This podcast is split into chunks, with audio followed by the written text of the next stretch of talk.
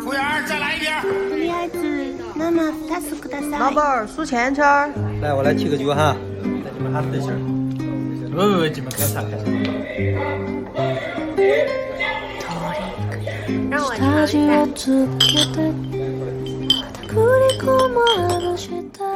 大家好，欢迎来到今天的九言九语，我是主播七七。我是叨叨。 最近我和叨叨进入了一个选题荒，就是没有才思泉涌。主要的原因呢，是因为 叨叨最近被封控了太久，然后已经进入了一种 心如止水的状态。可能也不是心如止水，就是感觉掉进了一个深潭。对，就是心也也算是心如止水，但是掉的太深了，然后就感觉不能轻易的游出来，所以其实是一个也不算是特别好的状态吧。但是我觉得，因为我和七七最近因为一些个人的事情 交流非常频繁，所以也有相互给予对方一些能量和快乐。对，所以我们今天呢就想聊聊自己吧，就是呃我们。之前的生活其实都是一个非常循规蹈矩的，所谓的康庄大道正轨，就是在比较合适的年龄结了婚，然后也拥有比较好的学历，就一切看起来都是非常的美满。但是最近呢，我们都想过上一些脱轨的人生，就是选择一些不一样的。脱轨还是出轨？讲讲清楚。脱轨，脱轨。还有一位就是意外来临的。嘉宾叨叨的家属大叔作为一位正常人士的代表来参与这次节目。大家好，如果听过以前节目的人，应该多少能记得有这么一个存在。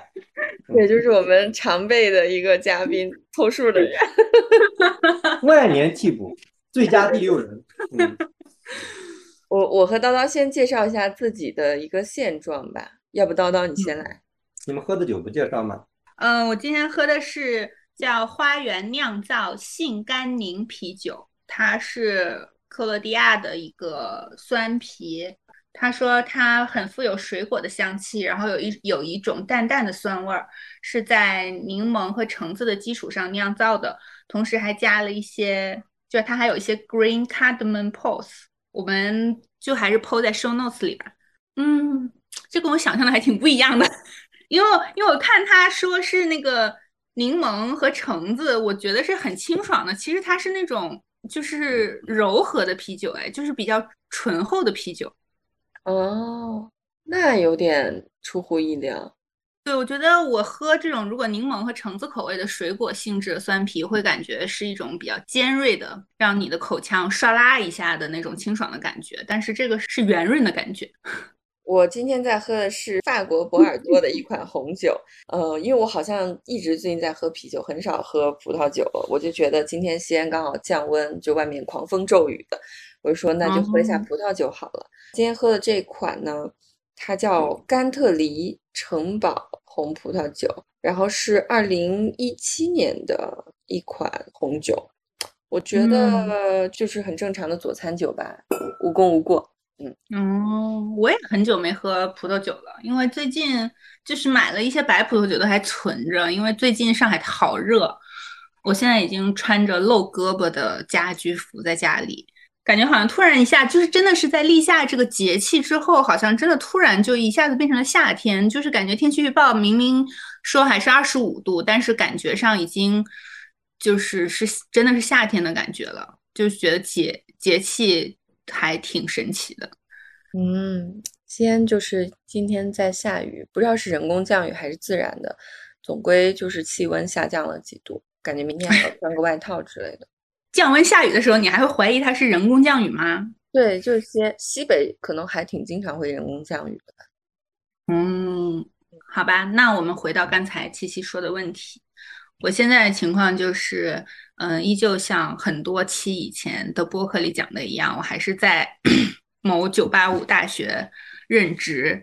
但因为最近疫情的原因，我们这个学期都没有怎么上过班，就是没有怎么 面对面的和同事或者跟学生见过，而且我感觉这个学期可能都挺难的，因为。作为学校这个机构，就是管理的会特别严格。我其实从在英国读博士毕业回国以后，感觉就一直陷入在一种挣扎之中。最开始我不太明白是为什么。嗯，今天和另一个朋友聊天之后，开始真的是今天上午的时候，我开始比较清晰的认识到这个问题，就是我是一个真的特别个体主义的人。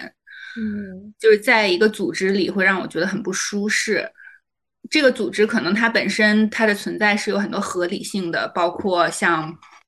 嗯，我们国内的大学这样的一个机构是归教育部管理的，嗯，它上面有层层的直属机关，然后会下达各种任务，学校完成各种指标，以及完成各种思想道德建设的任务。我就是把这个事实当做一种客观的存在来讲，我就是。越来，随着大概也花了，其实有两年多的时间，两三年的时间，我慢慢意识到，我就是跟这个组织的结构格格不入。所以，加上前几天有一个非常想要的工作，但是没有成功，所以我这几天就一直在特别频繁的自我自我反省，然后自我提问。我就是现在可能真的是进入了一种。有点要脱轨的状态，脱轨也不是一个贬义词吧？我觉得我其实可能自我觉察还挺晚的。我感觉我在二十几岁的时候，一直还是非常笃信那个康庄大道的，就是刚才七七讲的那个康庄大道。就是感觉最近回国开始工作几年之后，才慢慢开始了解自己和认识自己。所以，对我目前的现状就是在这样。现在有在想给自己设定一个辞职的时间。嗯，然后去做一点可能没有以赚钱为目的的事情。我觉得可能在做这些很另类的事情的过程中，会有一些特别的机缘，会让我找到一些人生接下来新的可能性。我的话就是跟叨叨一样，其实我一直在走超车道，因为。我从小到大也属于就是班里学习到不了可能前五，就是一直在十到十五名之间徘徊的样子，就是学习还不错，努力一下就上个好一点的一本，一直没有问题的这种这种情况，就不是尖子生，但也不是差生。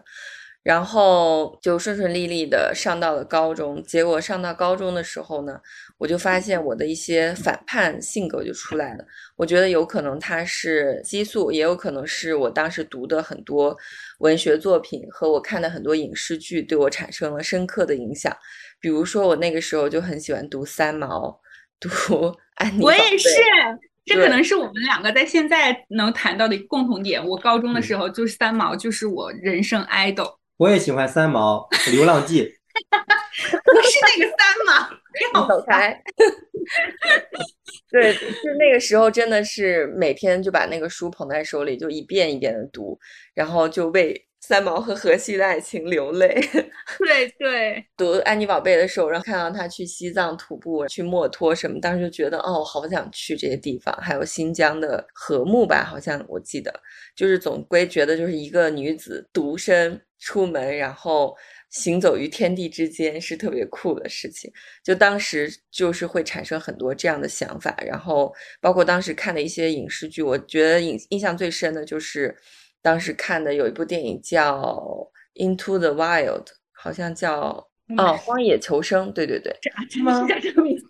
对对对，叫《荒野求生》。然后当时就这个电影好像也是我看了可能有六七回，就对我产生影响特别大。我就忽然觉得眼前的这种高压的，因为当时又在高二嘛，你说我们学校就属于高二要学完所有的高中的课程，然后高三那一年其实就一直是在模考这样的，所以高二那一年的压力非常大，等于说一年要学完两年的课程，就每天要上晚自习，我都又是住校嘛。就是上晚自习到很晚，而且回去还要在洗漱间卷一下大家，就是大家都熄灯了，还要到洗漱间去再看一会儿书，就每天都很辛苦，很辛苦。然后这个时候，就是我的精神支柱就是会看一些这种影视剧，还有把那个，比如说这些喜欢的电影下载在 M P 四里，然后躲在那个洗漱间，晚上两点多在那边看，然后第二天早上六点多又要起床，然后去上课，就是每天都是一个超负荷运行的状态。最后可能击垮我的是，因为我当时很喜欢写作嘛，呃，我的语文老师是一个其实还挺开明的人，然后有的时候他布置一些作文的标题，我可能很感兴趣。他限制写八百字的时候，我可能因为过于感兴趣，就会写一篇五千字的文章交给他。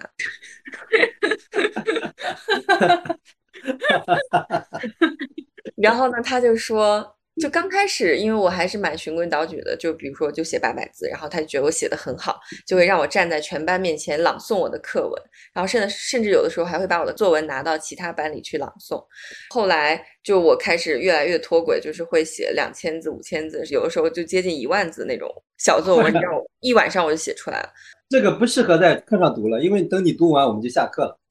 对，他就说七七，我觉得像你这种性格。可能不适合在国内，就是你的家境如果允许的话，你还是走吧。因为当时我们那个学校，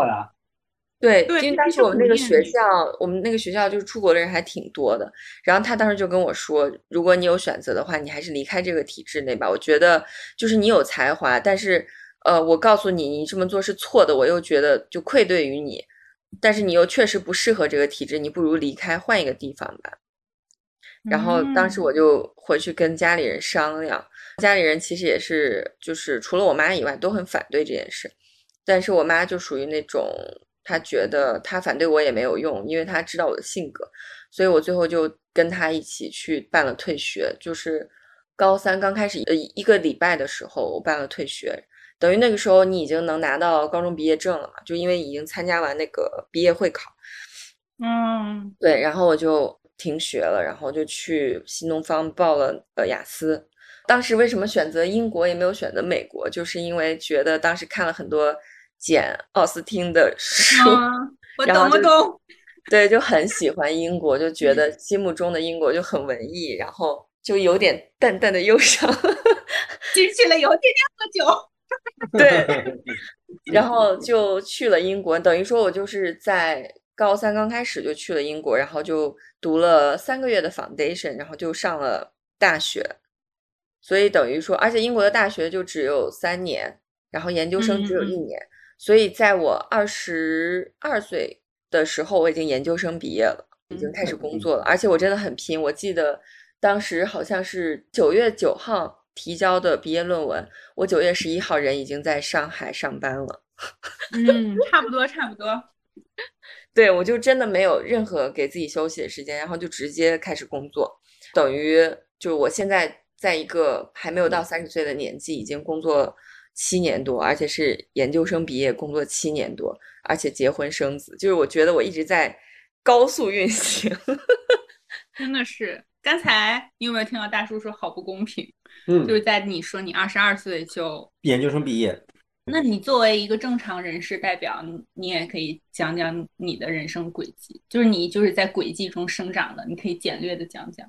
我就是小地方的青年，嗯，然后按部就班的上学，然后呢成绩比别人稍微好一点点，然后就有机会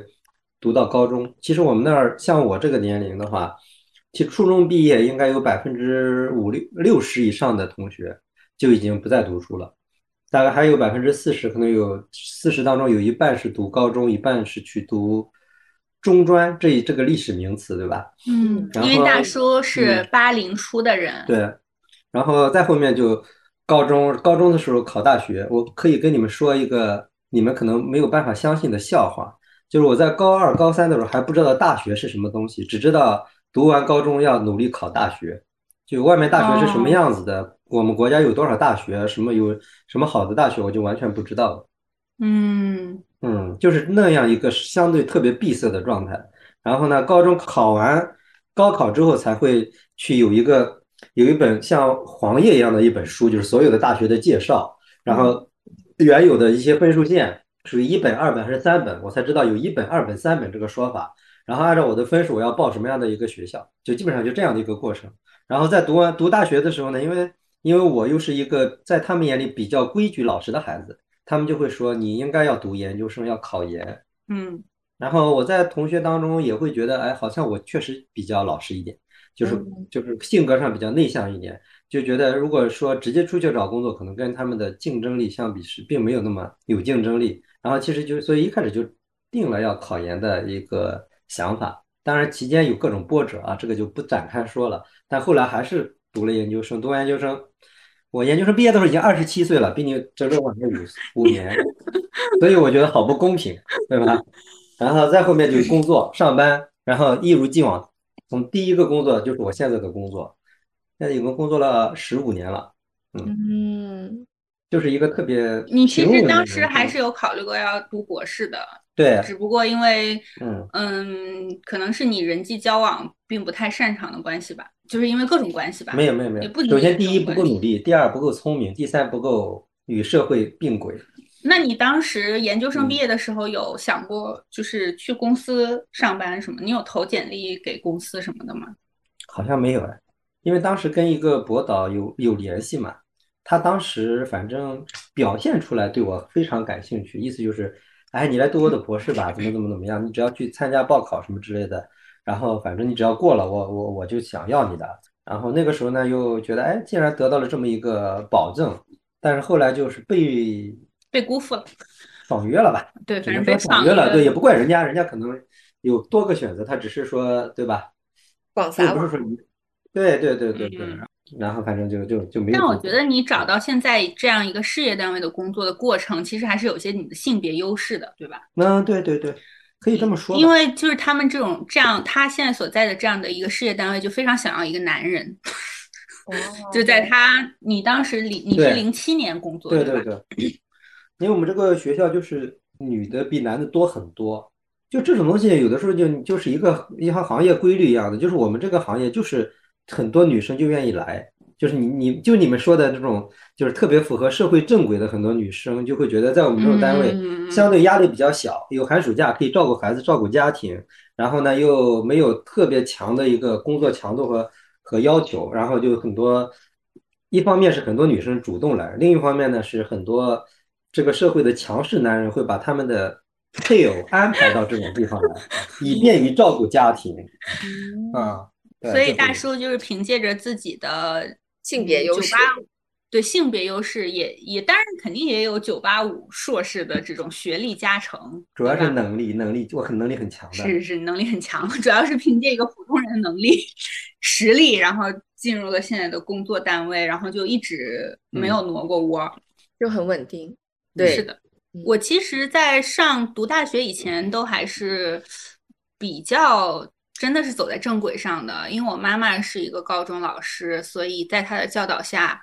我其实一直都嗯。半主动半被动的一直在努力吧，但我印象特别深刻，从高三一开始看我就特别的厌学，我就是根本不想学习，我就是每天晚上，当时我们其实也是有很多同学在住校的，但是因为我妈说要辅导我数学，所以我会每天走读走读。然后其实在家里每天做完我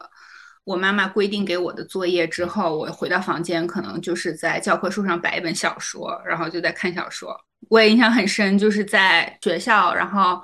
嗯，在我回家之前的晚自习的间歇，就是到走廊里去吃黄瓜，就是那个时候会带一根黄瓜呀，然后还带一包蒜蓉辣酱，我就一个人在走廊里啃黄瓜，就是也不知道为什么，就真的非常不想学习。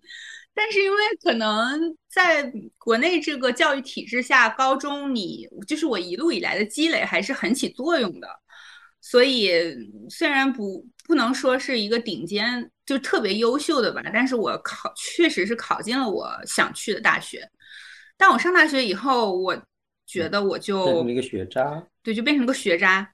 嗯，但我还是得过奖学金的，我还得过一等奖学金。那是大一，但我每每次上课都是坐在最后一排，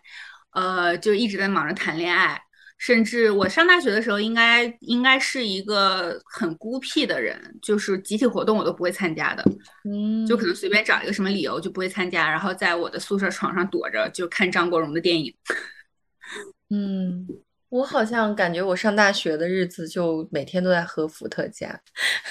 就是我我上大学因为学习成绩比较好嘛，所以就是拿着奖学金，然后每天就在寝室里面喝伏特加，就是每天都很颓废，因为你想。嗯，我一直在一个很高压的环境里，你就你的目标，你上初中的时候，你的目标是考一个好高中；你上高中的时候，你的目标是考一个好大学。然后进到大学以后，你就忽然没有了目标，你整个人就像了，而且我又因为离开了父母，就处于一个真空的环境里，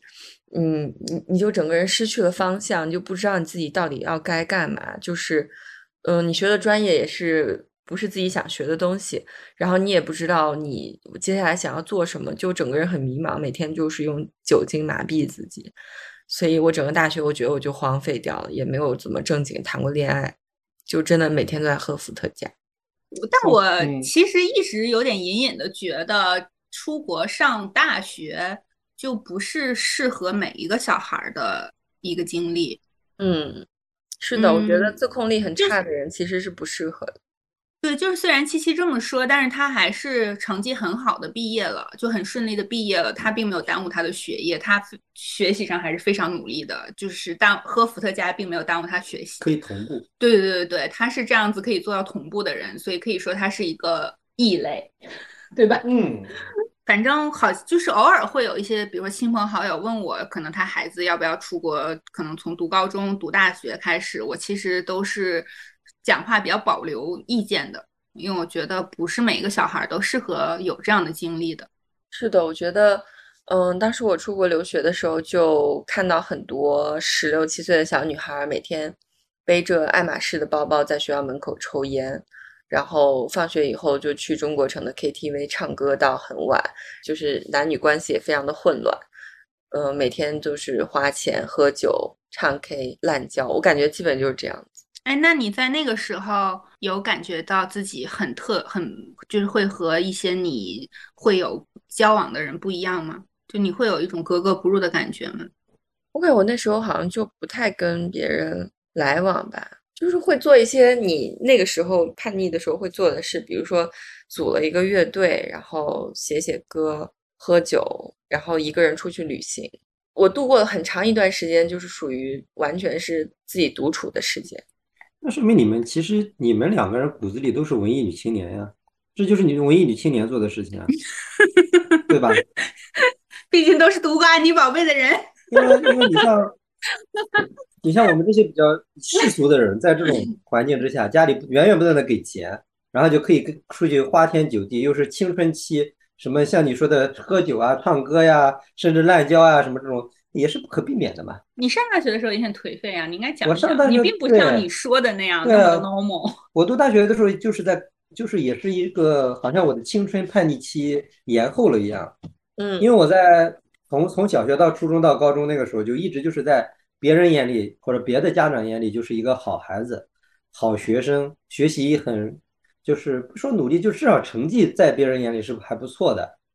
然后。一甚至于到高中，我其实就一直是有一种使命感，因为我家庭条件不是特别好嘛，我就会觉得说，我一定要努力，一方面为这个家庭争得一些脸面，另外一方面呢，也是要让自己的命运发生转变啊，要不然我可能就是可能要在就是面朝黄土背朝天的那那种世代生活，我肯定是不要过的。我的理想生活，你们这是反社会，你知道吗？反社会啊！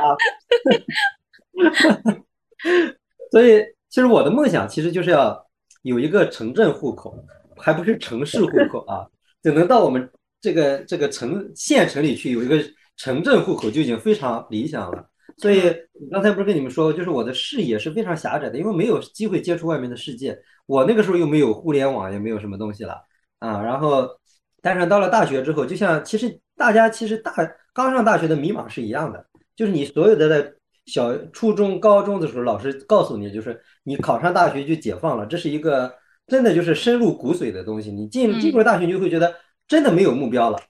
呃，很巧的，就我因为我是九九年上大学的，我上大学的时候就是中国的互联网开始，就是社会出现网吧。然后你那个时候，你只有六七岁的时候，已经在呃网网易聊天室勾搭其他的小姑娘了。我告诉你，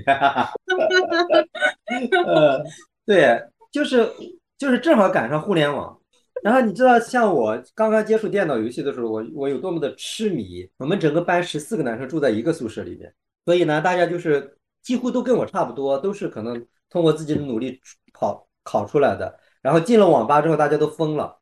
然后我们组了 CS 的战队，然后整天通宵在网上跟人家约架，然后打 CS。大概这样的生活过了两年多吧，嗯，然后就到了快毕业了那个时候，那个时候，但是其实。就是大家都还是会会有各自的一个那个，就是未来的想法嘛。啊，我其实就是当时一度怀疑人生，就觉得人生是虚无的，人生是缥缈的，就要随性而为，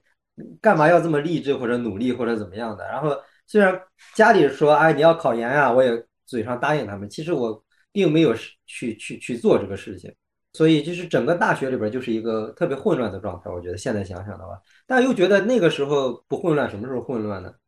所以你其实这个我觉得应该可以说你是考了第二年才上岸的，对吧？对，我因为我第一年就没准备啊，嗯嗯嗯，对我，而且就是毕业之前出了一个巨大的漏子，然后导致就是我可能只能走上再再考研这样的一条路，嗯。其实这么说来，大家的大学时间还是有点相似的。嗯，我印象还还有一个特别深刻的事情，就是我进了大学之后，大一、大二那两年，那个时候还没有，就是就是就是刚刚就是，我记得大一那年还没有 QQ 什么，还没有网，没太有网吧嘛，就大家是写信的，你知道吗？我我大概有这么厚一摞信，然后就写给各种高中比较要好的同学，描述自己的彷徨和苦闷。这不就是现在的文青在怀念的生活吗？我也有笔友，pen pal。我们那是同学，不是笔友。我也有一个笔友，我大一的时候，然后上那个外教课，外教给我介绍了一个在美国什么地方的一个八岁的小姑娘做我的笔友，因为我们的英语水平差不多。然后就收到他那种手写的特别歪歪扭扭的那种信，我说啊，每一个单词我都认识，真不容易。就是我当时有两个笔友，我当时用的好像还是 MSN 的那个邮箱，哦，雅虎的邮箱，然后用 MSN 跟别人聊天，然后呃，当时是上那个信息技术课，嗯。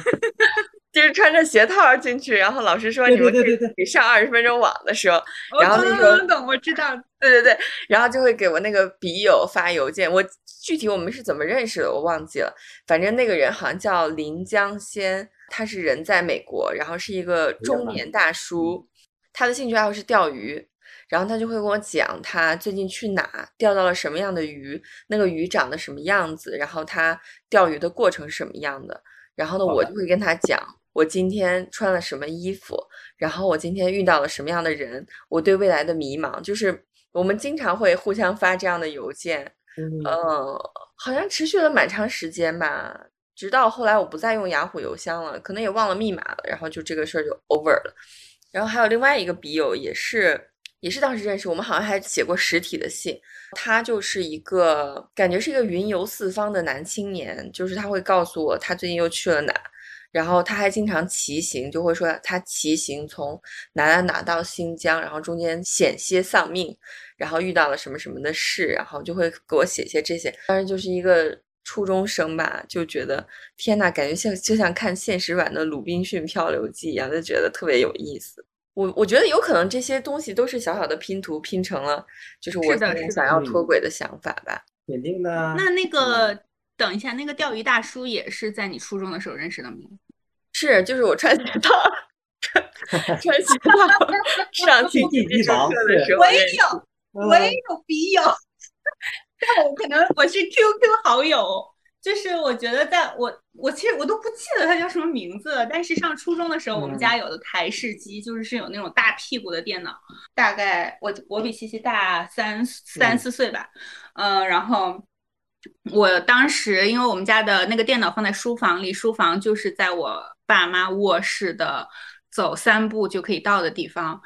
嗯，我每天都是在晚上他们睡觉以后，偷偷的溜进书房，把门关上，然后打开电脑，跟我的好友聊天。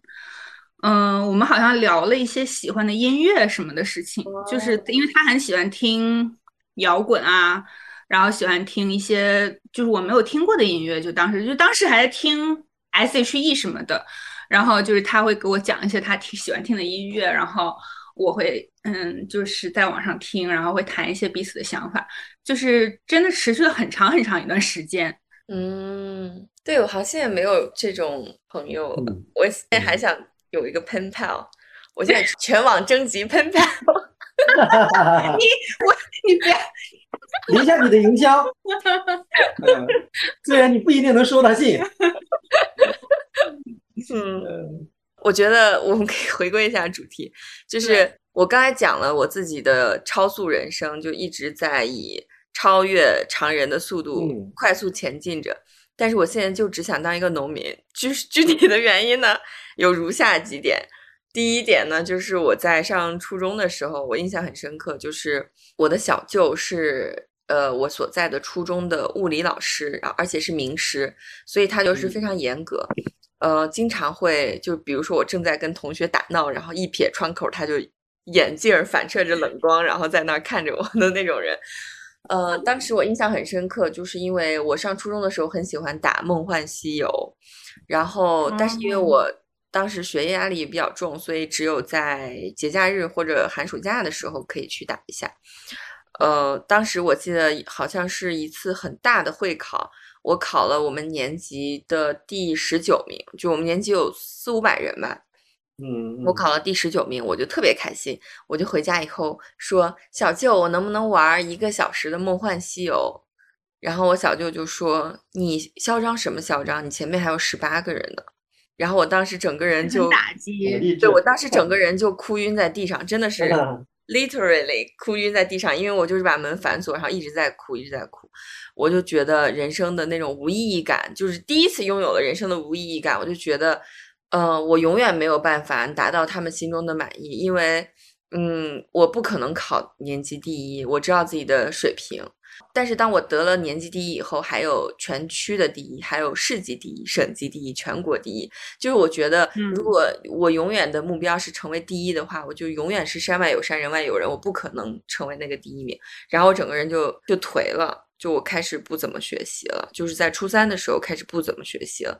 所以当时我本来是可以，就以我初二的成绩，我是可以考到西西安市最好的高中的。但是因为我初三就开始整个人就垮掉了，嗯，就最后就考了一个可能西安市排名第五、第六的高中吧，就是也也还可以，但是就是马马虎虎吧。第二个重大的转折点就是我跟你讲的，我们我那个语文老师他告诉我，像我这种过于叛逆的性格是不属不能很好的适应现在的体制的，所以就劝我尽早离开。后来就到了国外以后的话，因为我经常一个人出去旅游嘛，我印象很深的一次是在德国旅游吧，好像就因为我我每次旅游都是自己一个人嘛，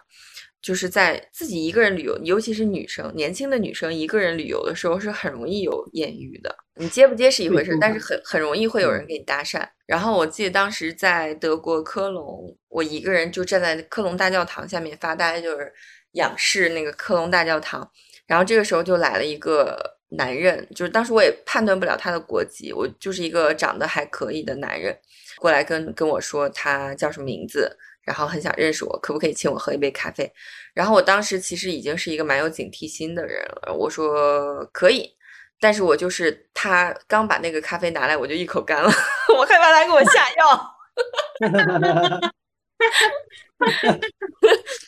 对，然后他后之后就一直在跟我聊天，感觉就是从下午聊到了二半夜的感觉。就当时科隆又忽然开始下雨，然后我们两个人就躲在那个呃一个小亭子里。就是浪漫，就是不一样的事情都是在下雨天发生啊。是的，就在一个小亭子里，然后他就跟我说，其实我今天跟你搭讪就是想跟你，嗯嗯，然后我就很震惊，因为我当时你知道有很久很久没有谈过恋爱，就是之前谈恋爱也是高中那种恋爱，其实也不是什么正经的谈恋爱，然后我就觉得很吃惊，一个人居然可以就是直接上来跟你说他的诉求，然后我就跟他说，我觉得我我不能接受。因为我以为他会气急败坏或者直接走，但他也没有。然后他就开始跟我讲他自己的一些感情，然后跟我讲说，他觉得人应该什么都经历一下，就是你必须要什么都尝试一下，才知道你自己喜欢或者不喜。然后我就说，那我觉得很多东西还是不能尝试的，比如说黄赌毒就应该永远不要碰。他就就是也说了一些自己的观点，然后我们就记，我就记得我们在那个雨下雨的亭子里聊了很长很长时间，然后他最后还把我送回了我住的地方，就是一个完全的 gentleman，也没有对我哦，动我好像听过这个故事，我想起来了。对，就是他也没有对我动手动脚，然后也也没有怎么样，但他说的话都非常的直白。就是我想要跟你怎么样，然后用什么样的方嗯式，就是很直接的那种。嗯，我当时也觉得很受冲击，就居然有人可以这么大胆，直接 可以这么大胆的活着，然后这么大胆的说出自己的诉求。嗯，这也是对我冲击很大的一件事儿。然后还有冲击很大的一件事，就是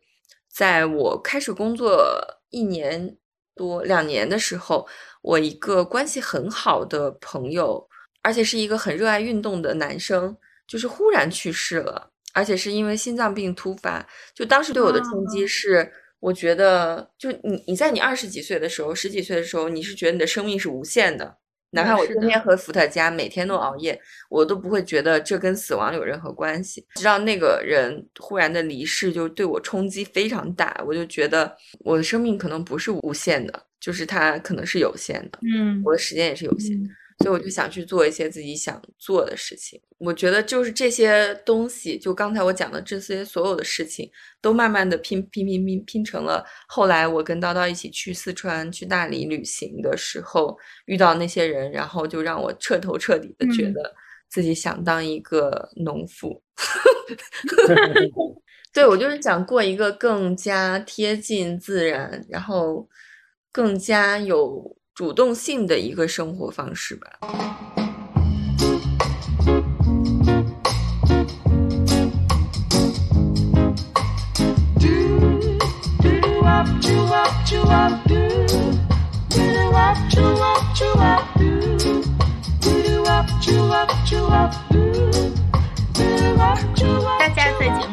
能听出来，我和七七是很好的朋友，但是我我可能没有说过，七七是我一个特别特别的朋友，就是我很珍惜他，因为我觉得他有很多我憧憬的特质，嗯，就是你有很多我憧憬的特质，比如说我觉得你特别勇敢，嗯。嗯，对于我来说，你是一个特别勇敢的人，我觉得我们两个是有一些方面很相似的，就是比如说想要自由。嗯，但是你却选择了扎进一个你可能预能预想到自己不是那么舒适的生活圈子和工作圈子和社会交往的圈子之内，因为在那个圈子之内，你有些想做的事情，这在我看来就是一件特别有勇气的事情。然后还有一点，我特别喜欢七七的，就是他总是在笑，他 就我跟他在一起特别开心。我就是那种在长出那种就是眼角皱纹之前，我就先长出了眉头皱纹的那种人，就因为皱，因为皱眉头的时间太多了，嗯，所以在我和七七开始熟悉起来，变得比较亲密的，变成比较亲密的朋友之后，我就特别喜欢他，因为他总是在笑。他一方面我喜欢他，经常会自嘲，嗯，他经常会在事就是事后就几天之后或者一两个星期之后跟我讲说，我之前发生了一个什么糗事儿，或者是跟我讲我之前可能大哭了一场，就其实特别难过。嗯，我有的时候会有点在想，为什么在你特别难过的时候，你没有跟我说？就是你不会想让我分担你的难过吗？就是在以前吧，就最近可能。也在改变，嗯，就我以前会有有在想这件事情，但是我还是就是特别喜欢他的这种特质，就是他好像有一种我嗯嗯从来没有拥有过的，就是淡然，还有对生活的这种一笑而过的态度，嗯，所以这是我特别喜欢琪琪的一些特点。刚才讲了很多，我想想，我白天也在试图想我有啥转折点。我你为什么想脱轨？对我为什么想脱轨？我一直是碰巧，就是在呃初中、高中的时候，可能也包，可能包括读硕士和研究生的时候，就是大学期间除外。我一直都是在一个偏二流的团体里做第一名，我一直是年级第一名。嗯，就是在上高中的时候，我一直是年级第一名。嗯，但是那是一个。呃，算是二流的集体，嗯，然后我上高一的时候就谈恋爱了，就是在事后我才知道，当时所有班级里的同学都觉得特别惊讶，就为什么年级第一名会谈恋爱，就会早恋，就当时我们把它叫早恋，但是我当时我我不知道，我从来就没有想过这是一件不应该做的事情，当时就感觉一切都特别自然而然的发生，就是那种。嗯，你感觉到的心跳的感，你感觉到了那种心砰砰麻跳的感觉酥。的感觉。麻酥酥，对你感受到了麻酥酥的感觉，所以你就很想跟他多相处。所以我高中的时候，可能一直到高二的时候，一直都是在恋爱的。嗯，就是一段很青涩的初恋。嗯，这可能我当时是丝毫没有觉得离经叛道的，然后这件事情也丝毫没有影响我的学习成绩，就是我一直都是第一名。所以现在想想，可能这就是一种不自知的、有点 出轨的行为，就有点越轨的行为吧。然后我上大学的时候有一件印象很深刻的事情，就是我刚上大一的时候，就经常因为我来上海上大学，我是非常憧憬上海的。上海就是当时我理我理想中最适合生活的城市，所以我上大学是非常开心的，就是觉得实现了我的理想。当时在我们松江那边闲逛的时候，我就嗯进了一家咖啡馆，然后咖啡馆上写着不定时开业，等老板失恋心情痊愈了之后再定时营业。然后就大概是说的这个意思，他可能说的是更简洁的话，但是我在那个呃店的门口看到他贴的这两句话之后，我就很触动，就是当时还是一种觉得所有的事情都是要在计划之中，在掌控之内，要循规蹈矩的状态。然后我就发现，原来一个做生意的人也可以这么随意。我就进去了之后，那个老板是一个挺腼腆的上海男人，然后他就跟我说他失恋了，就最近心情很不好。然后他在开一个咖啡教学的班，然后我就去跟他学做咖啡，就只有我一个人。然后我就我现在都印象特别深，就是他教我说，就是我们在那个咖啡馆点 cappuccino 的时候，不是是那种矮胖矮胖的杯子嘛，然后是那种有很小的把手的。他跟我说，你你不可以把手指头伸进那个把手的那个孔洞之内，那样子就是很没有礼貌，也。不合规矩的行为，你就是只能用你的大拇指和食指握住那个把手，然后来喝你的 cappuccino，等等之类的吧。嗯，反正就碰到了这样一个人，就是感觉当时就是对年很年轻的我来说是一个特别的存在。我在之后的冲击，可能就是在豆瓣上结识了包括大叔在内的一系列笔友。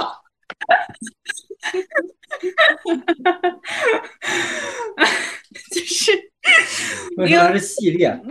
就是一系列。嗯，我我在之后的冲击就是我真就真的是这样子的，因为我大一大二一直在特别努力的谈一场异地恋，后来经历了分手、复合又分手之后，我就彻底的颓废了，就整个人那段时间想想就是一个特别自闭的一个时间段。所以我就一直，我就只能在网上聊天，在现实生活中，我基本上不会和寝室同学或者班级同学讲话。嗯，我就每天在一些，在一两个我混得很熟的小组里跟大家一起聊天，就是相当于豆瓣小组。那个时候很私密的豆瓣小组，其实就相当于一个一个群。嗯，就是每天我们不同的几个人会在大家空闲的时间段在上面说自己想说的话。在那个期间内，我也在一些小组里认识了包括大叔之内的一系列人。嗯，我感觉这是我，我是一种很天然的对于这样在网络上认识的素不相识的人也抱有一种信任感的人。嗯，就是我，我信任他跟我讲的话，然后我自己也是非常真诚的在说我想说的话。所以可能现在我才跟这个当年在豆瓣上认识的人结婚了。在这之后，好像我不觉得有什么转折点。我在这之后，在上大学之后，感觉就是一直在，其实一直是在随着自己的心意做事情。我没有做过什么特别勉强自己的事情，就除了现在的工作以外，我出国读研、读研，然后想要读博士，就完全是随着自己心意的喜好来做的选择。嗯就是很幸运的有家庭的支持，有就有父母的支持，然后也有伴侣的支持，所以像现在这样。但是刚才也有聊到，就是我其实，在工作岗位上一直都觉得很焦虑，就是一直都觉得我适应不了。开始是觉得可能是时间的原因，因为我一直处在英国待的时间太久了，可能我没有办法适应我所处的工作环境。但是我也一直在特别努力的鼓励我，然后支持我，或者。嗯，就是给我喝心灵鸡汤，跟我讲说，人生是可以在一个不是很如意的环境中进行下去的，并且你也可以快乐。嗯，但是我真的是在最近一两天，就是开始有一些更加出轨的想法，就觉得我可能就真的只能穷困潦倒、自由自在的，但是自由自在的过下去。嗯，对，这可能是我活了这么多年为止最出格的想法了吧。其实觉得在英国也对我就是冲击挺大的，因为英国的路上会有非常多的流浪汉，有的人甚至是那种呃年纪轻轻，对对对甚至甚至长得还挺相貌堂堂的人，就会就是蹲在那边拿那个衣服把自己一裹，然后就说 spare change please，spare change please，就是我一直问你要那个零钱啊什么的。嗯，我觉得在中国好像就是勤劳勇敢的中国人民是没有办法接受这件事儿。应该不太能接受吧？我也印象特别深，就是在我和西西认识的那个小城市里，街上都一直会有流浪汉。我其实每次见到他们都特别的好奇，我特别想问问他们为什么会做出这样的选择。对，就是这些所谓的 homeless，然后他们很多人其实都是就是有家的，就是他们只是不想在家里待着。有的人是真的穷困潦倒，但是嗯，很多人是主动选择这种生活方式的，而且就是当地的政府也是允许这件事儿存在的。因为我记得我小的时候街上还有乞讨的人啊，但是感觉最近很多很多年没有再见过乞讨的人了。对对对对对，是，嗯中国大家总归会找一个正当的让自己谋生的方式，就是还是会勤勤恳恳的去工作。然后我在英国就觉得，啊，居然很多人都是以一种很躺平的方式在生活。嗯，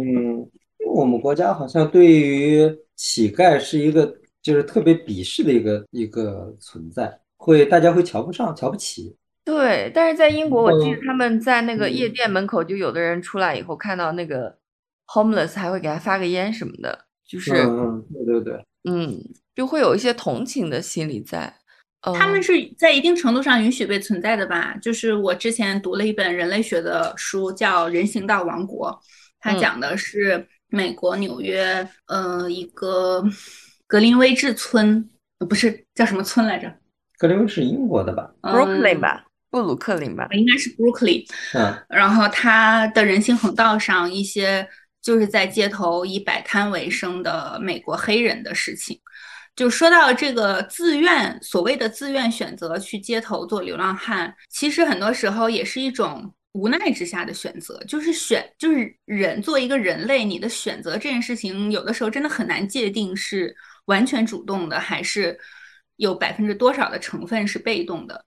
但嗯是这本书我特别喜欢，因为第一个，我觉得这个作者他他的田野工作做的特别细致，特别扎实，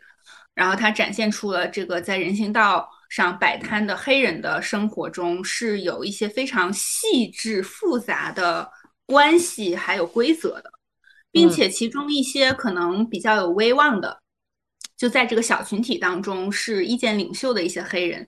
包括可能在街道上摆摊卖杂志、资历比较久的黑人，他们会慢慢的开始给自己租一个公寓，然后回到那种睡在床上的生活，而不是睡在地板上的生活。当然，那本书也讲到了一些美国当地的政府对于这种街头的摆摊的人的生活的政策法规的变化。所以我没有很细致的了解过，但是我我知道我们像在上海，对于比如说夜。晚上一就是十一二点钟以后，在街头就是卖烧烤、什么摆地摊儿的这样的人是有很严格的规定的，就完全被取缔了，因为要评选文明城市。但是像在纽约，还是有一些稍微宽容一点的规定的，就是比如说规定你可以在什么范围内摆摊儿，然后你摆摊的时候，人一定要在你摊位旁边，如果你不在的话，警察就有权利把你的摊位收走。就是它会有一些稍微人性化一点的规定，加上最近在读的其他的一些书，就开始会觉得我们所说的多样性，其实一定是在一个框架或者规则之内的，但是其实在一个框架之内。还是有很多人都不能知道的可能性，就像我和七七之前讲过很多次的，在我去成都，然后去明月村之前，我都不知道原来还有这么多样性的人可以生活着。对，就是一些什么所谓的呃金融从业者、律师什么的，就忽然选择去做一个酿酒师，然后每天就在那边弹琴酿酒，接待一下来访的客人。是的，是的。还有之前我和大叔有一次去苏州的东山，嗯，我们本来是想去拜访一个家，就是他自己家一直是酿做黄酒的。然后这个人是之前我在朱家角做研究的时候认识的，他当时在朱家角有开一个店。后来他说，因为朱家角感觉太嘈杂了，所以他就搬去。他经过一番寻觅之后，就搬去了苏州的东山。就是他和他的伴侣两个人会一起做一些工作室的活动，然后就过一种散淡的生活，就可以从大叔的语言来说，就过一种散淡的生活。然后我们两个当时去东山也还挺喜欢的，其实就是吃到了很好吃的农家菜。然后就是一种当时还没有意识到自己对田园生活的这种喜欢，但是我记得当时我们两个在那个小镇上，嗯，住了两天一夜的时候，就是感觉反正心情很愉悦。对，包括我记得我当时在我和叨叨所在那个城市，嗯，读研究生的时候，我们在有时候就是上完课以后会跟同学一起坐在餐厅一起闲聊，然后。我记得印象很深的就是有一天，我跟一两个印度的同学和一个英国同学一起在喝咖啡，然后这个时候有一个，就是因为你低头聊天嘛，就看到一双非常细长直的腿，然后穿着高跟鞋和紫色的丝袜走过去，然后所有人的目光都被那一双腿给吸引住了。呃，结果就是再往上看，发现就是一个一个男生。然后对，然后我和那个两个印度男生的反应都比较的激烈，就是我们会四目相对，但是我感觉那个英国女生就还挺淡定的，所以我就觉得，首先就是有男生可以在公众场合这样的穿着，而且非常自信的走来走去，就一定是说明这个社会的容忍度是比较高的。嗯，且其次就是你你看，就是作为亚洲人。我和印度男生就会反应非常的强烈，就是因为在我们所在的国家这样做，可能还是会招惹很多的非议的。是的，那这么说起来，可能我从上大学的时候，上大三、大四的时候有一个机缘，嗯，就有一个外来的讲师给我们讲一堂经典文本的阅读课，然后我听说了性别研究这个东西，然后听说了他最开始我印象特别深，他给我们讲了拉康。就是精神分析学派，给我们讲了英国的法兰克福学派，嗯，也讲了福柯。我觉得从那一刻开始，我就打开了一个新世界的大门。这个是我特别真挚的写在我的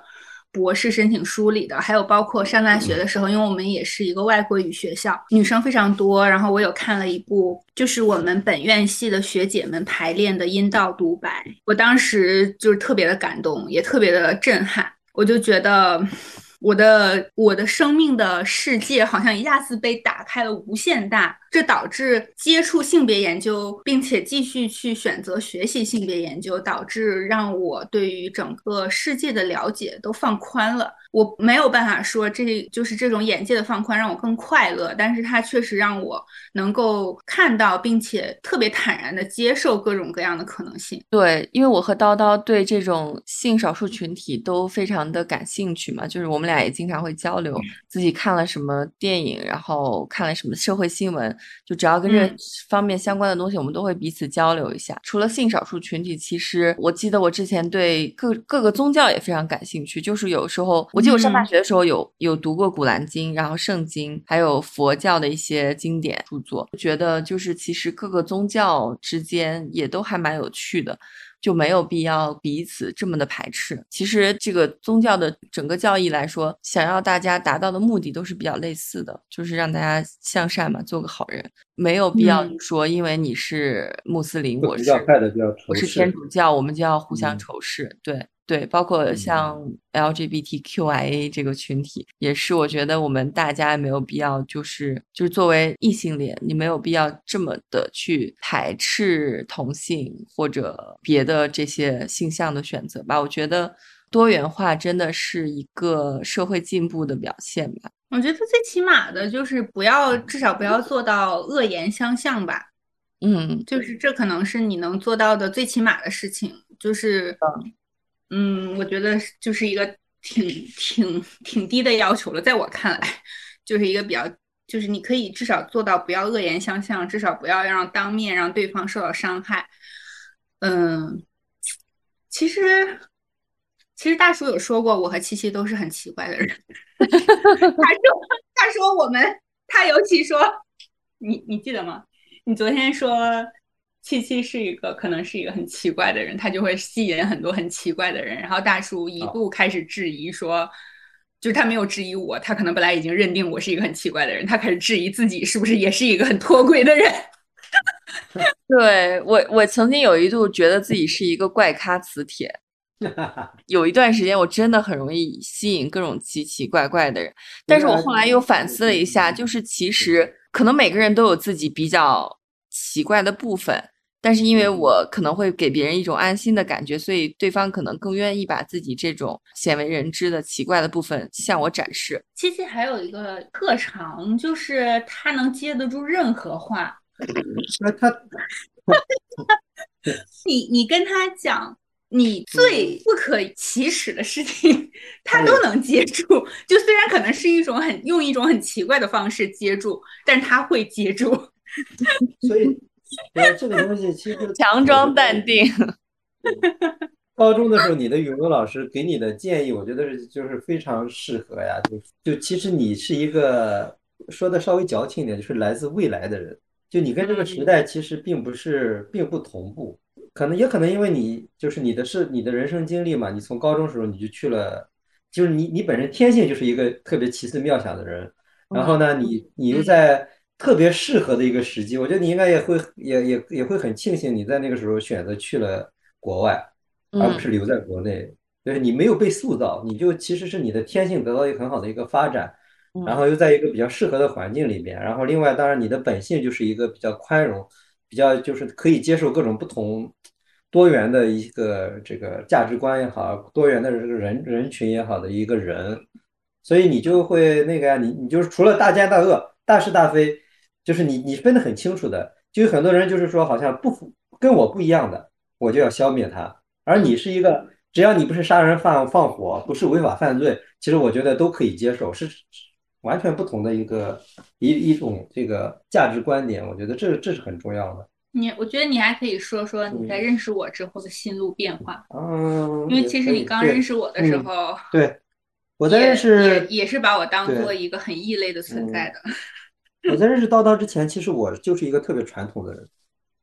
因为我就是一个从小地方一点一点成长起来的人。其实说实话，我的父母是一个特别的传统的人，而且呢，当然。我特别就是感谢他们的，就是他们特别的正直而善良，这一点非常非常重要。我觉得，就是他们一不不会特别强势，第二他们很正直又善良，所以他们是就是有对人与人之间，他们是有一个特别起码的一个尊重在这里的。他们不会说是好像就是跟他们不一个生活方式的人，他们就视为异端，然后欲除之而后快的那种感觉。所以我成长的过程当中，我觉得我的人生就是虽然他们的教育或者他们的一个。观念并没有这么像我们现在这么现代化，但是他们是非常，我觉得是一个比较正确的一一个教导，让我能够对整个这个社会、这个世界心存善念。我不会说，就是有一些我看不上的东西，我就说你们应该就就就应该被毁灭或者怎么样。我至少会觉得啊，他们可能有他们存在的道理。我觉得我是这么去看的。但是我整个的接受的价值塑造还是非常主流的。比如说，就是要努力读书、努力工作，对吧？然后要创造一个相对比较好的一个生活环境。啊，兑现一定的价经济价值，能够让人生能够越走越宽，在社在我们社会的一个价值体系之内，你是逐步的在往上走的。其实现在你也笃信这一点的。对我我我觉得就是，因为我觉得在现在这个现实世界当中，这是我实现人生自由的必经之路，必要的基础啊。就是我只有有一定的经济基础，我才能够更加自由。我现在还是这么相这么相相信这一点的啊。然后呢，我在工作之后，我就会想说。那就应该要就是下一步就是结婚，对不对？有小孩，然后就是过一个就慢慢就是现在所谓的中产或者稍微那个有品质一点的生活。那那这就是我的人生轨迹。然后他就认识了叨叨。嗯，然后其实我在认识叨叨之前，就是大概半年多吧，就是前一个女朋友分手了嘛。嗯。那个时候，其实我自己可能内心的那个设定就是，我可能因为我那个时候已经快小三十岁了，想说我应该要可能会通过大家所就是很多人会走的相亲啊或者怎么样这样的一个路线，找一个相对比较就是各方面比较匹配的一个一个配偶，然后就走上一个我我我所谓的正轨的一种生活方式，嗯，然后就碰到了叨叨，对，然后呢，他就是一个开启了我新世界大门的这样一个人，感觉就是，嗯，当然在这个过程当中有很多的纠结、挣扎和抗争的。啊，因为我觉得他很多的一些原那个时候他很多的一些想法，只是源于他年纪还小不懂事。结果现在发现过了十年了，我还是这样。我本来以为他对我的感情是始终如一的，其实他是本他的本性始终如一。嗯，然后我就逐步的，当然因为本身他的生活世界跟我是完全不一样的嘛。他给我展现的很多的东西，我都会受到一些影响。你比如说出去旅游啊，或者怎么样，其实我是一个原来是生活上相对比较节俭的人，我可能会量入为出。我挣多少钱，可能我多少钱用于消费，多少钱我我可能希望把它存下来或者怎么样的。然后自从认识他之后，我的银行存款余额基本上不超过五位数。然后我就说，我们是不是要为将来稍微有一定的这个积蓄或保证？他就会说。你挣了钱就是要花的呀，然后你花了，然后还可以去挣啊，我就竟无力辩驳这个观点。当然也可能是比较爱他或者比较宠他，然后他花钱的时候，我是从来不会有任何的去说他的，嗯，或者去管他说你不能花这么多钱。他其实是在塑造我的一个新的价值观，就是从一个中国老太太要变成一个美国老太太的感觉。嗯，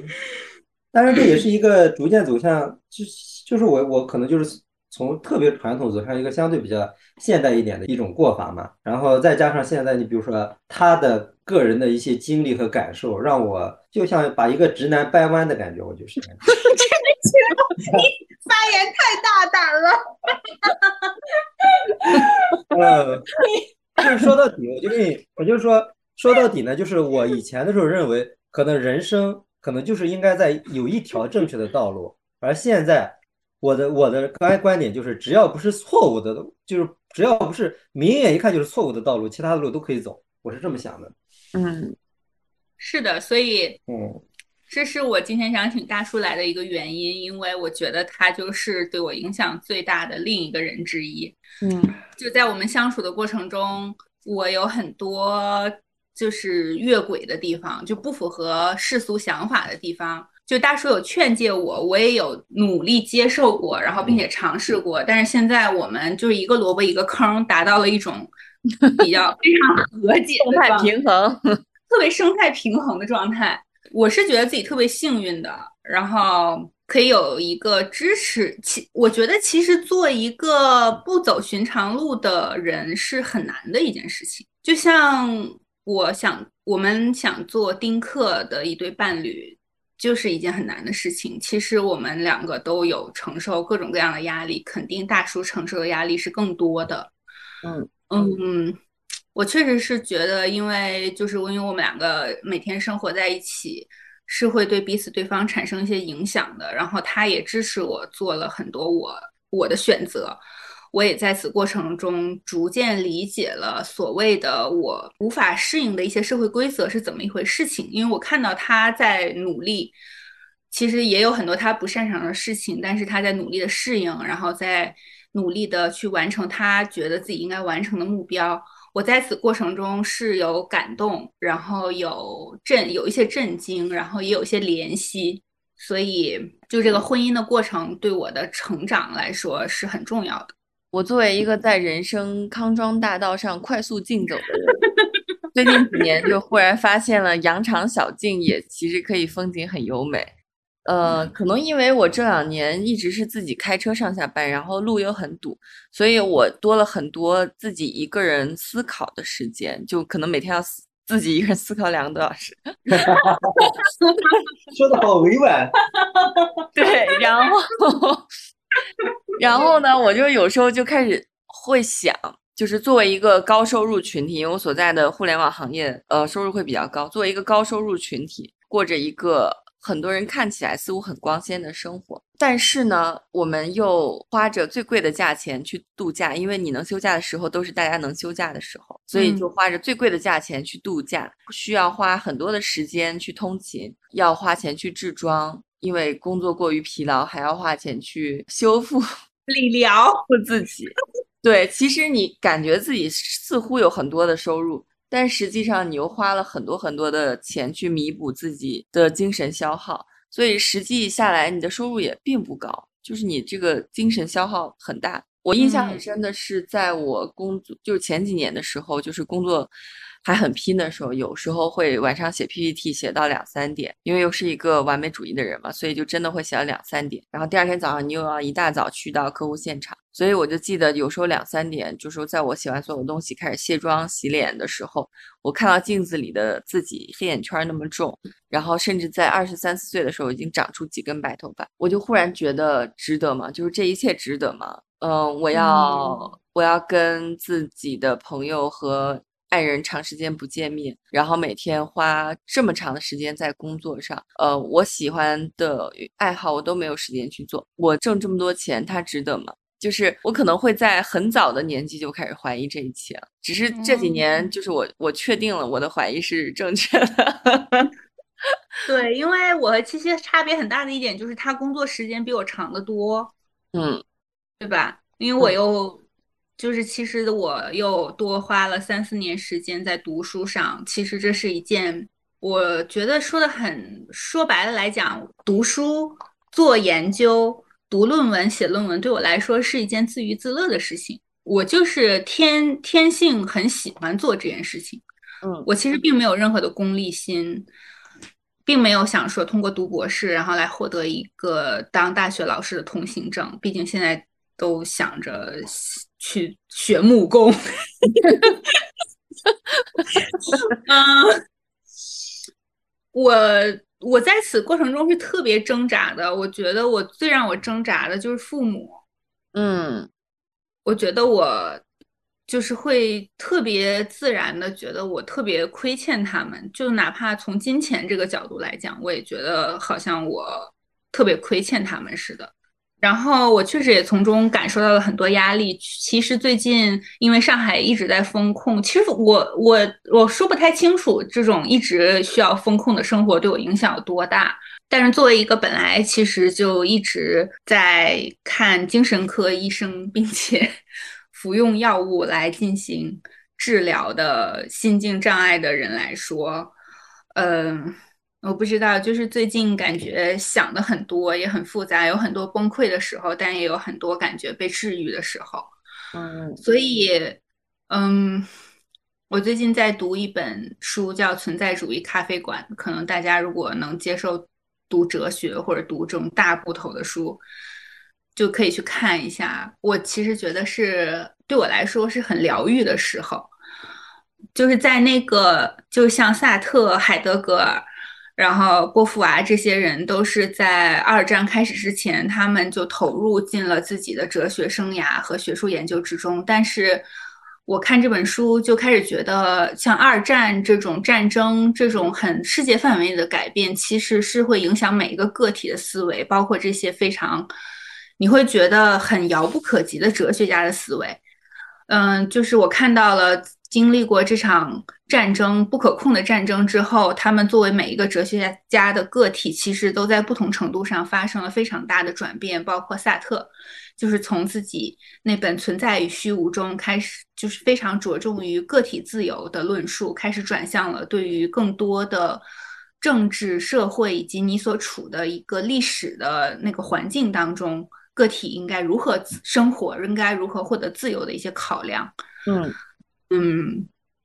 我觉得我现在在思考的就是这样一件事情，就是在一个可能我不觉得很舒适的社会环境中，我怎么样能让自己，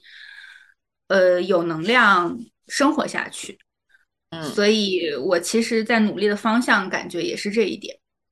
所以在想到这一点的时候，我就特别珍惜我有七七这个朋友。现在开始夸夸时间，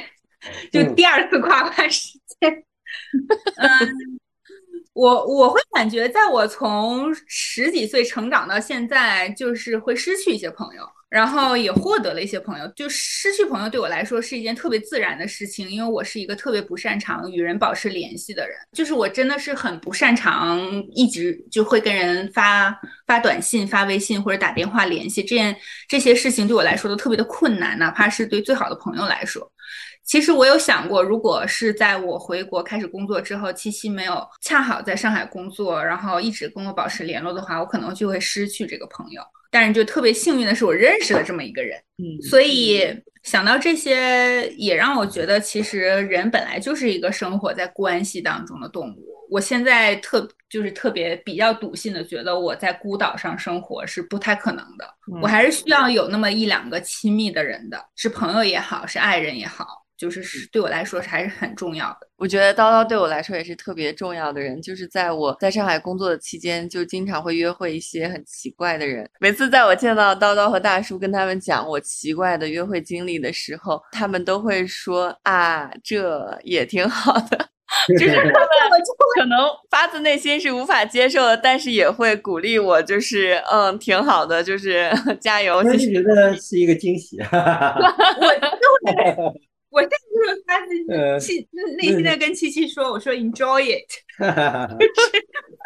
对我自己也有时候会想，为什么我会有这么多奇奇怪怪的人环绕在我周围？我也不知道。我们就是出于我们就是出于对你的信心啊，就觉得你肯定是一个靠谱的女生，只不过就是想要体验不同的人生而已。对，因为我们对你有好朋友滤镜，就是一种觉得你就是我们的宝藏女孩。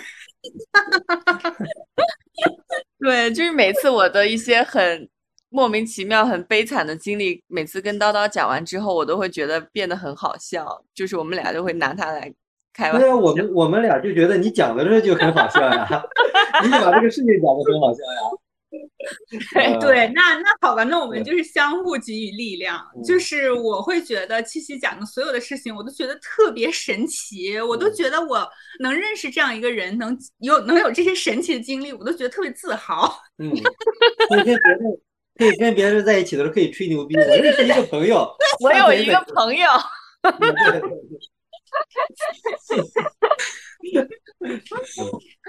好呀，那我。我希望我可以继续当你口中那个我一个朋友，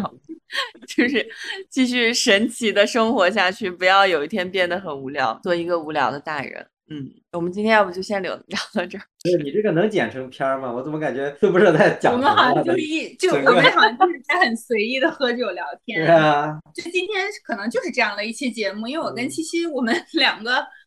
就是好像有一种觉得自己很长时间没有更新节目的状态，但是我们两个又想不出什么东西要说，就只好 根据自己 最近的感触，然后来说一些什么，希望能让大家嗯，就笑一下就行吧。我觉得能，如果能 笑一下就挺好的。你们就是拿自己当那个呀，拿自己当标本，然后解剖给大家看，让大家看看啊，我们可能有不同的面。其实因为你们之前一开始讲的说要讲那个。我以为是离婚的那个多样性的时候。你现在开始背单词，说从 abandon 开始背。divorce。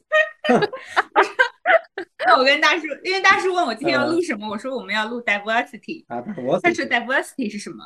是离婚吗？是分开吗？嗯。我说那是 divorce。没有没有，听我讲完，我正在进行那个。对不起，对不起，总结陈词呢？对不起，对不起，人家刚刚准备的思路都被你打断。对不起，你替我们总结陈词一下。对，然后因为其实有好有几个点我想到的，第一个就是你们讲到说要讲多元性的时候，我其实心里是有点那个怎么讲呢？就是可能这个话题好不好展开来聊，对吧？这是一个非常嗯。让人纠结的一个话题，大家都懂的。我懂。对，然后第二点呢，你们讲到这个多样性的时候，你知道我我脑中闪现的是什么呢？就是我最近做志愿者的时候，跟各种居民，包括志愿者这个群体打交道的过程当中，所遇到的人生百态、各类人群，我觉得这也是一种多样性。就是很多的人他的做法和他的一些行为，永远是出乎你的意料之外的。我觉得这是多元性的一个非常重要的体现。而且在这个过程当中呢。我就会看到不同的人站在自身的角度去义愤填膺的、理直气壮的，包括我在内，去指责别人或者去说别人的不是。但是呢，很多的时候，我我冷静下来，我就会站在他们的角度去思考这个，他们为什么会这样说或者这样做。我觉得有一部分就是纯粹的，就是无厘头或者混蛋。然后还有一部分人呢，他们确确实实有他们做这个事情或者说这种话的他们的充分的理由在里面。我觉得这也是一种多样性，就是换位思考也好，就是有更多的一些宽容也好。是，对，我觉得这是一种很难得的品质。对，我觉得，嗯，对，包括跟我吵过架的居民，我都会站在他的角度去想，如果我是他，我可能就就不一定会这么理直气壮的去驳斥自己。可能确实他有他的理由在里面，对吧？所以我就想说，多样性确实，人群的多样，人的多样性，性格的多样性，人群的多样性，其实都存在的，都有很多的，就是我们理解这个世界的方式。嗯，就像我我我说，我认识叨叨这么多年，我逐渐的，就是它像一个，就不断的开出不同颜色的一一朵花一样。我本来以为它就是一朵这个红色的花，它可能又开出了其他的颜色一样。我就是。觉得是要有更多的，就是至少你不要去直直接否定它，说花为什么不是红色的？为什么可能是别的颜色的，对吧？嗯，可能是一只一朵中毒的紫花，或者什么样 啊？这是我们两个人的梗啊，就是反正紫色的就是中毒的，就是只要它这个花不是有害的，不是说就是说一定是纯粹的一个坏的东西，那为什么可以不可以是其他的颜色？嗯嗯，对我。就是觉觉得大大叔作为一个走在人生正轨上的人，拥有一种很难得的品质，就是包容性。我最后想说一件事，就是我记得我在和叨叨一起上的那一所大学，即将毕业的时候买过一张明信片，那个明信片上就拍了我们学院的那个湖里面经常出现的各种鸟类，可能有上百种。然后在那个鸟类的下面有一句话说的是 “Diversity is beautiful”。就是说多样性是非常美丽的，我觉得这张明信片特别特别的有意思，特别好。嗯，我我也觉得，就是一个充满多样性的社会才是更有趣的吧。是的，我还想再补充一句话，就是因为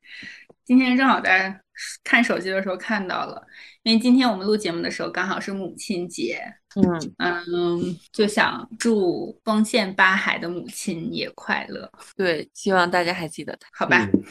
好，大家拜拜，拜拜，拜拜。